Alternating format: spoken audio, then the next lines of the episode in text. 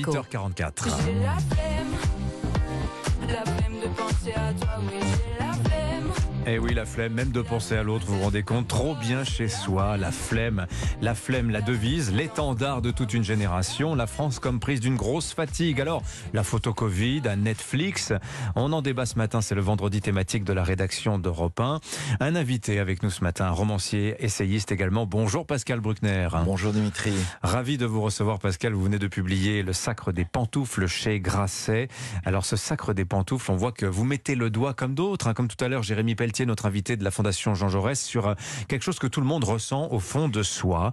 Euh, il s'est passé quelque chose, cette grosse fatigue, cette épidémie de flemme nous touche tous. D'où vous est venue cette formule, Pascal Bruckner, du Sacre des, des, des, plans, des pantoufles? On sent que ça, ça croque l'époque. hein. Oui, ça m'est venu bah, de ma propre expérience. Je suis moi, mon premier sujet de de- D'analyse. d'analyse, oui, d'écriture. Et donc j'ai bien vu que beaucoup euh, de Français et moi le premier euh, avions été plutôt contents du confinement. Au début c'est une privation de liberté. Content, ah oui. Je suis Et pas sûr que tout le monde ait- en a été très heureux de cet Non, enfermement. au début euh, c'était imposé. épouvantable et finalement beaucoup en ont été nostalgiques. Et euh, je pense que pour euh, un certain nombre de gens, la formule idéale serait un confinement volontaire, quand, quand je le veux, quand je le peux, euh, mais évidemment pas qu'il soit imposé par l'État. Oui. Et le confinement avait comme avantage, effectivement, c'est qu'il a brisé le monde du travail, les contraintes de transport, les contraintes des, des chefs, des patrons, des collègues, Mhm. et qu'au fond, c'est apparu comme une sorte de grande vacances, en plus des vacances ordinaires. Oui. Euh, mais c'est et c'est devenu une vacance de la vie. C'est-à-dire que tout d'un coup, la vie, euh, dans tous ses aspects, est devenue a été mise entre parenthèses. Oui. Et on a choisi la, la décontraction de, de l'intérieur, c'est-à-dire plus de vêtements, les pantoufles, la robe de chambre, le, jogging, ce qu'on appelle en langage de la mode le homeware, par opposition à- aux tenues du travail. Alors le confinement, quand même, ça, remonte un petit peu maintenant, Pascal. Ça fait maintenant près, de deux ans. Mais ce qui est intéressant, c'est dans votre livre, vous dites qu'au-delà des apparences, la montée en puissance de la livraison à domicile, la revendication du télétravail, euh, le succès des, soirées euh, plateau télé, vous dites ça va plus loin que ça. Vous dites euh, il y a un véritable repli sur soi qui se manifeste et on le voit à euh, la vie privée, la vie publique, pardon, la valeur travail, la capacité à débattre. Tout ça flanche, tout ça faiblit. Notre époque, c'est ça le sacre des pantoufles que, que vous critiquez. Euh, et et- l'inspiration vous est aussi venue à la lecture d'un ouvrage qu'on va relire avec plaisir si on ne l'a pas déjà fait, un grand classique de la littérature russe qui résume très très bien les choses. C'est l'histoire euh, euh, d'Oblomov, d'Ivan, livre d'Ivan Goncharov. Que raconte ce livre Pascal Bruckner? Je crois que tout le monde va comprendre l'intention. Alors je l'ai lu pendant le Covid et. Oblomov, c'est l'histoire d'un haut bro de la région de Saint-Pétersbourg, un jeune garçon moyennement riche qui possède un grand domaine, mais que tous ses métayers volent comme euh, au, au coin de- du bois. Et c'est un homme qui ne peut pas se lever, qui a du, beaucoup de mal à, à sortir de son Hmm. lit. Complètement apathique. hein. Il est apathique, il est, il est frappé de passivité et euh, dès qu'il se lève, son domestique le met immédiatement dans un fauteuil pour euh, supporter le choc. Et puis quand il doit écrire une lettre, ça lui prend à peu près entre 15 jours et un mois. Évidemment, il est inapte à toutes les attitudes humaines ordinaires et à l'amour plus que tout. Et donc finalement, euh, certains jours, il ne se lève pas. Il se Ouais. réveille à 4 heures de l'après-midi, il se dit, bon, encore une journée de perdue, autant se recoucher. Et à la fin, ça vient un peu bizarre parce que c'est un peu comme dans le film La Mouche, il va fusionner avec son canapé, ce garçon. Voilà, il fusionne avec son canapé et comme le dit très joliment l'auteur, il s'enterre dans le linceul du reste de ses jours et il a 30 ans. Et vous voyez, là, là, c'est là où la, la notion de flemme est intéressante parce que c'est pas simplement le refus du travail, c'est l'inaptitude à la vie humaine. C'est-à-dire l'existence est un tel fardeau que Oblomov décide de ne pas l'assumer. Et on peut se demander si dans les jeunes générations, il y a eu, il y a eu une enquête très intéressante faite par Jérôme Fourquet là-dessus, Oui. où on il montrait que 54% des jeunes gens répugnent finalement à assumer les tâches de, de, de la vie ordinaire, tellement ces tâches leur paraissent insurmontables. Et donc le, le, le, le chez-soi est, la, est le, le lieu idéal du recroquevillement, Mhm. mais un chez-soi qui est évidemment peuplée de machines électroniques, peuplée d'écrans, peuplée de, de, Oui. de- de téléphones pour se relier aux autres. Mais est-ce que c'est grave finalement, Pascal Bruckner Parce que quelque part, on sent que derrière cette question, derrière ce sacre des pantoufles, on vous sent un petit peu préoccupé de cet élargissement, je vous cite, hein, l'élargissement de l'espace domestique auquel répond le rétrécissement de l'espace public et d'où la, dépolitisation, en tout cas le, le- le manque d'intérêt pour la, la- la chose publique. Alors tant que ça reste une tendance Oui. Qui a été favorisée par le Covid, mais qui était bien antérieure au Covid, et qui est aussi alimentée par la peur, une peur générale diffusée par les médias, par, euh, par euh, toutes les voix autorisées, peur de Mm. la fin du monde, peur de la guerre, peur des pandémies, peur du terrorisme. Oui. Tant que ça reste une tendance, ça n'est pas bien grave, parce qu'au fond, on est tous divisés à l'intérieur de soi-même entre un vagabond potentiel et un troglodyte euh, euh, virtuel. Euh, si ça devient en revanche une tendance collective, Mhm. et si ça frappe les jeunes générations, c'est-à-dire ceux qui en principe portent l'avenir et, sont habités par l'audace, alors là évidemment c'est très très dangereux et ça veut dire que toute une jeune génération démissionne euh, non seulement du débat politique qui est, qui est important, Oui. mais démissionne même de, de la moindre ambition historique de s'inscrire dans l'histoire. Alors comment vous regardez par exemple ces phénomènes dont on parle qui sont euh, des phénomènes, alors pour le moment documentés sur le plan médiatique, reste, là, on verra ce que la science en dira dans quelques temps, ce phénomène par exemple de grande démission au travail. C'est-à-dire, je quitte pas mon emploi, je le conserve, mais par contre j'en fais le strict minimum parce que la vie est ailleurs, Pascal Bruckner. Comment vous regardez ça? Est-ce que ça s'inscrit dans cette même tendance du sacre des pantoufles selon vous? Oui, alors ça s'inscrit d'abord dans une dépréciation du travail Oui. qui a gagné une partie de la gauche depuis, euh, disons, depuis mai 68. Bon, le travail, c'est de l'aliénation, donc moins on travaille, plus on est libre.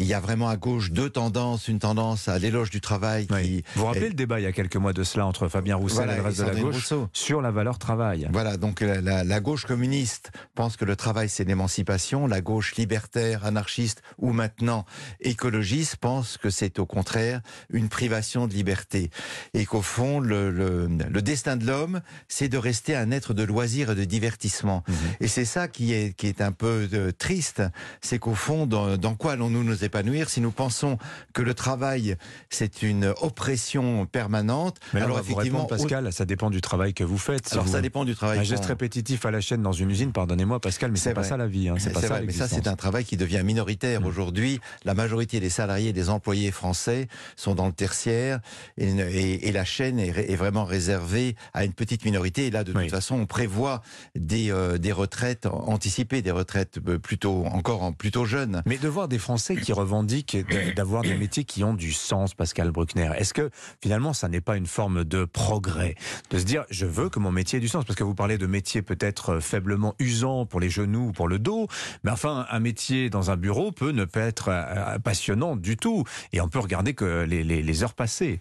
L'impatience ralentit les aiguilles, c'est bien connu. Hein Oui, oui, bien sûr. Non, mais je comprends. Mais en même temps, on voit bien que c'est quand même la revendication d'une jeunesse extraordinairement gâtée.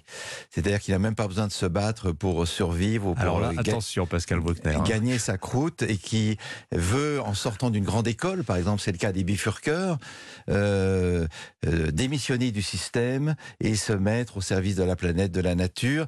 Euh, je, je pense, je, évidemment, la revendication du sens est, est tout à fait légitime, mais d'abord il faut vivre et, et ensuite... euh, qui va faire des Ouais. métiers qui n'ont pas de sens Ouais. Parce que c'est ça le, la- le- le deuxième aspect. Qui va... Vous savez, vous Bah, connaissez des la- machines, des robots, Pascal Bruckner. euh, des robots ou des immigrés Vous connaissez le la, la formule, tout le monde veut sauver la planète, mais personne ne veut aider maman à faire la vaisselle. Ben là, tout le monde va avoir des métiers qui ont du sens. Qui va balayer les rues Qui va garder les enfants Qui va s'occuper de la voirie Et donc, euh, c'est une, euh, encore une fois, c'est une revendication d'une jeunesse de- des pays riches qui, au fond, n'a même pas plus besoin de se battre pour euh, Oui. Parce que pour gagner son pain. Et c'est peut-être un peu inquiétant sur ce plan-là. Mais parce que vous, vous n'êtes pas comme ça, Pascal Bruckner. Parce que je vais vous, je vais, je vais faire mention de la critique qui a été faite à la publication de, de votre livre. Euh, euh, voilà, c'est notamment Marianne qui écrivait à propos de votre livre. Euh, finalement, c'est la parole un peu bougonne d'un d'un boomer hein, qui regarde les jeunes, qui, qui est attaqué lui-même par les jeunes. Euh, reproche qui est fait aux boomers, c'est de dire, bah regardez, ils ont tout eu, ça a été facile pour eux le travail, ils ont ils ont des retraites confortables aujourd'hui, c'est nous qui les leur payons.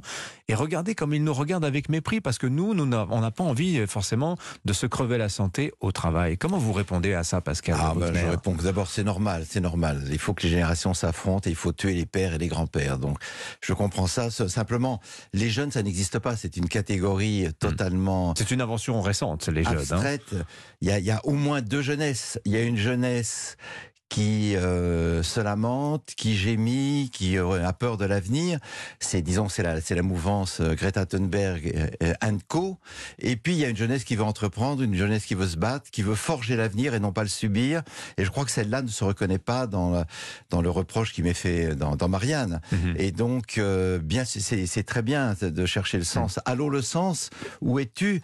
Mais que- quand Oui. on a vraiment besoin de travailler, on ne se pose pas ce genre de questions. Oui. Le sens d'une vie librement affrontée et qui vous enrichit à travers les obstacles qu'il vous oppose. À 7h40, euh, Pascal Bruckner, euh, notre correspondant européen euh, en Chine, Sébastien Belzic, nous parlait de cette jeunesse qui fait, comme, on dit en Chine, ping c'est-à-dire une attitude politique qui consiste, je le cite, à ne pas acheter de maison, ne pas acheter de voiture, ne pas se marier, ne pas avoir d'enfants, maintenir un niveau de vie minimum, ne pas consommer, refuser de devenir une machine à gagner de l'argent pour les autres et, une et un esclave à exploiter. Bref, c'est la jeunesse à faible désir. Oui, alors C'est troublant quand non, même, hein. Alors c'est troublant, si vous voulez. Ça peut se comprendre dans le cas de la Chine, qui est un État totalitaire Oui. et donc qui a fait avec euh, son peuple un pacte, la prospérité en échange du silence politique. Mais euh, ce que ça montre aussi, c'est qu'en tout cas dans les pays développés, dans les démocraties, il y a effectivement un manque d'adhérence à l'existence. Il y a une sorte de de, de dé- défaitisme pas face à l'existence et, euh, et, euh, et le la, la libido, c'est-à-dire l'appétit de vivre, semble avoir déserté un certain nombre de gens, puisque tout ça s'accompagne aussi Mm. dans les enquêtes de, de ce que le journal Le Monde appelait la récession sexuelle. Oui. Tout d'un coup, on ne désire plus être là. Euh, La part de ceux qui se disent asexués. oui, l'appétit nous manque, l'appétit de vivre nous manque. Et je trouve que chercher du sens dans la, euh, en faisant défection, chercher du sens en se privant, vous savez, en, en accumulant les négations, on est contre la chasse, contre la corrida, contre la viande, contre les voitures, contre l'avion, etc., etc. C'est vraiment euh, dé- définir l'homme comme un être non pas augmenté, mais qui se diminue volontairement année après année. Si c'est ça la nouvelle jeunesse, j'ai vraiment raison de m'inquiéter. Merci Pascal Bruckner. Merci Dimitri. D'être venu nous voir sur Europe 1, je renvoie à la lecture de votre ouvrage Le Sacre des pantoufles, paru chez Grasset avec un joli petit chat en pantoufles sur un confortable oreiller en couverture. Merci. Pascal Bruckner, bonne journée à vous. Merci.